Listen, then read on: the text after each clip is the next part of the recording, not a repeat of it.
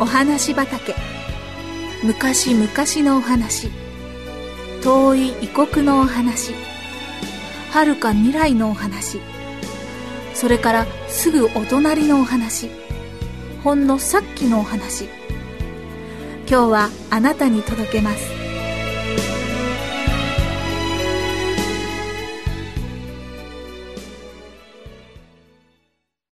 迷子の金ちゃん。ちゃんいたずらばっかりするとおまわりさん呼ぶわよ。お姉ちゃんのみーちゃんが大声で言いました。みーちゃんがいくら呼んだって来ないよ。おまわりさんなんてどこにいるんだい。町の向こうの交番。私知ってるわよ。意地悪の子供を連れて行く怖いおまわりさんが来るのよ。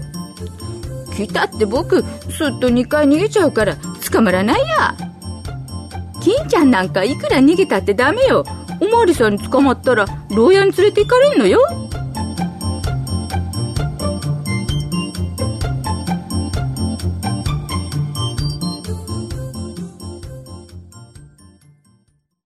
みーちゃんと金ちゃんの喧嘩は今始まったことではありません。毎日のように日に3回は必ずやるのです。ご飯を食べない時はあっても、この兄弟の喧嘩をしない日はありません。そしてその度に、みーちゃんは恐ろしいおまわりさんのことを言うので、金ちゃんはおまわりさんを大変怖がっていました。お母さんもみーちゃん。そんなことを言ってはいけませんよ。金ちゃんがおまわりさんを怖がるでしょう。おまわりさんは、泥棒や人殺しのような悪い人たちには怖いけれど、いい人や子供には良いお友達なのよ。二人とも仲良くしなければダメですよ。と言いました。ある日のこと。金ちゃんは一人でお庭で泥遊びをしていました。泥で山を作ったりトンネルを作ったりしていましたその時ふといつかお父さんと言った海岸の砂のことを思い出しました。金ちゃんは泥より砂の方がずっと面白いんだけどなと考えました。そしてお父さんと一緒に海へ行った時はあまりお家から遠くなくてちょっと町の外れだったと思いました。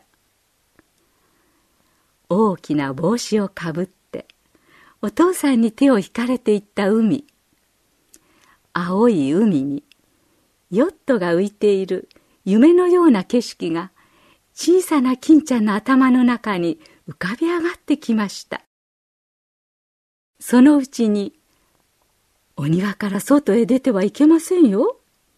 と、お母さんから言われたことも忘れてしまいました。金ちゃんはいつの間にかお庭から道に出て、一人で海だと思う方へどんどん歩いていきました。しばらく行くと、いろいろなお店が並んでいるところへ出ました。一軒一軒立ち止まって、珍しいものを眺めていました金ちゃんは海のことも砂のことも忘れてしまいましたただ夢中になって歩いているうちにお日様は西の山に近づき涼しい夕風が吹いてきました。金ちゃんのお腹も空いてきました。ふとお母さんが心配してるかもしれないという気がしてきました。金ちゃんはお家へ帰ろうと思いましたがさてどっちへ行ったらいいのかわからなくなってしまいました。もうお日様は沈んで辺りが暗くなってきました。金ちゃんは悲しくなって泣き出してしまいました。どうしても一人では帰れません。お家に帰りたいよ。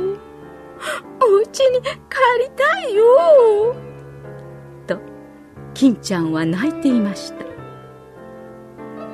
坊や、どうして泣いてるの？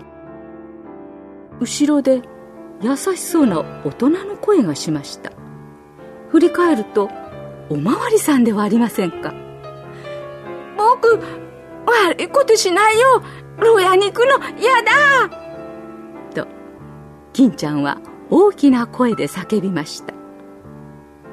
おまわりさんは笑いながら「坊やおじさんは牢屋になんか連れて行かないよ。坊やのお家へ連れてってあげよう。お家はどこなの?」親切に言われてやっと金ちゃんは安心しました。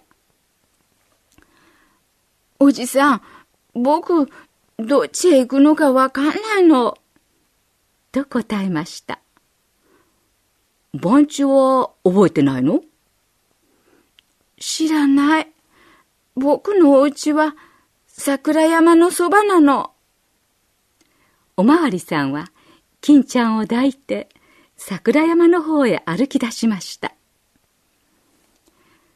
坊やは、なんていう名前？金ちゃんっていうの。金ちゃんはおせんべい好きかね。うん。金ちゃんはこっくりをしました。おまわりさんにおせんべいを買ってもらいすっかり安心した金ちゃんはおまわりさんの首につかまっていました。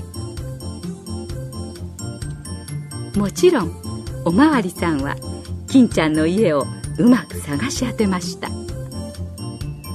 お家では金ちゃんがいなくなったので大騒ぎをしていました。金ちゃんは驚いているお母さんに「僕おまわりさんにおせんべい買ってもらったの。おまわりさんってちっとも怖くないよ」とニコニコして言いました。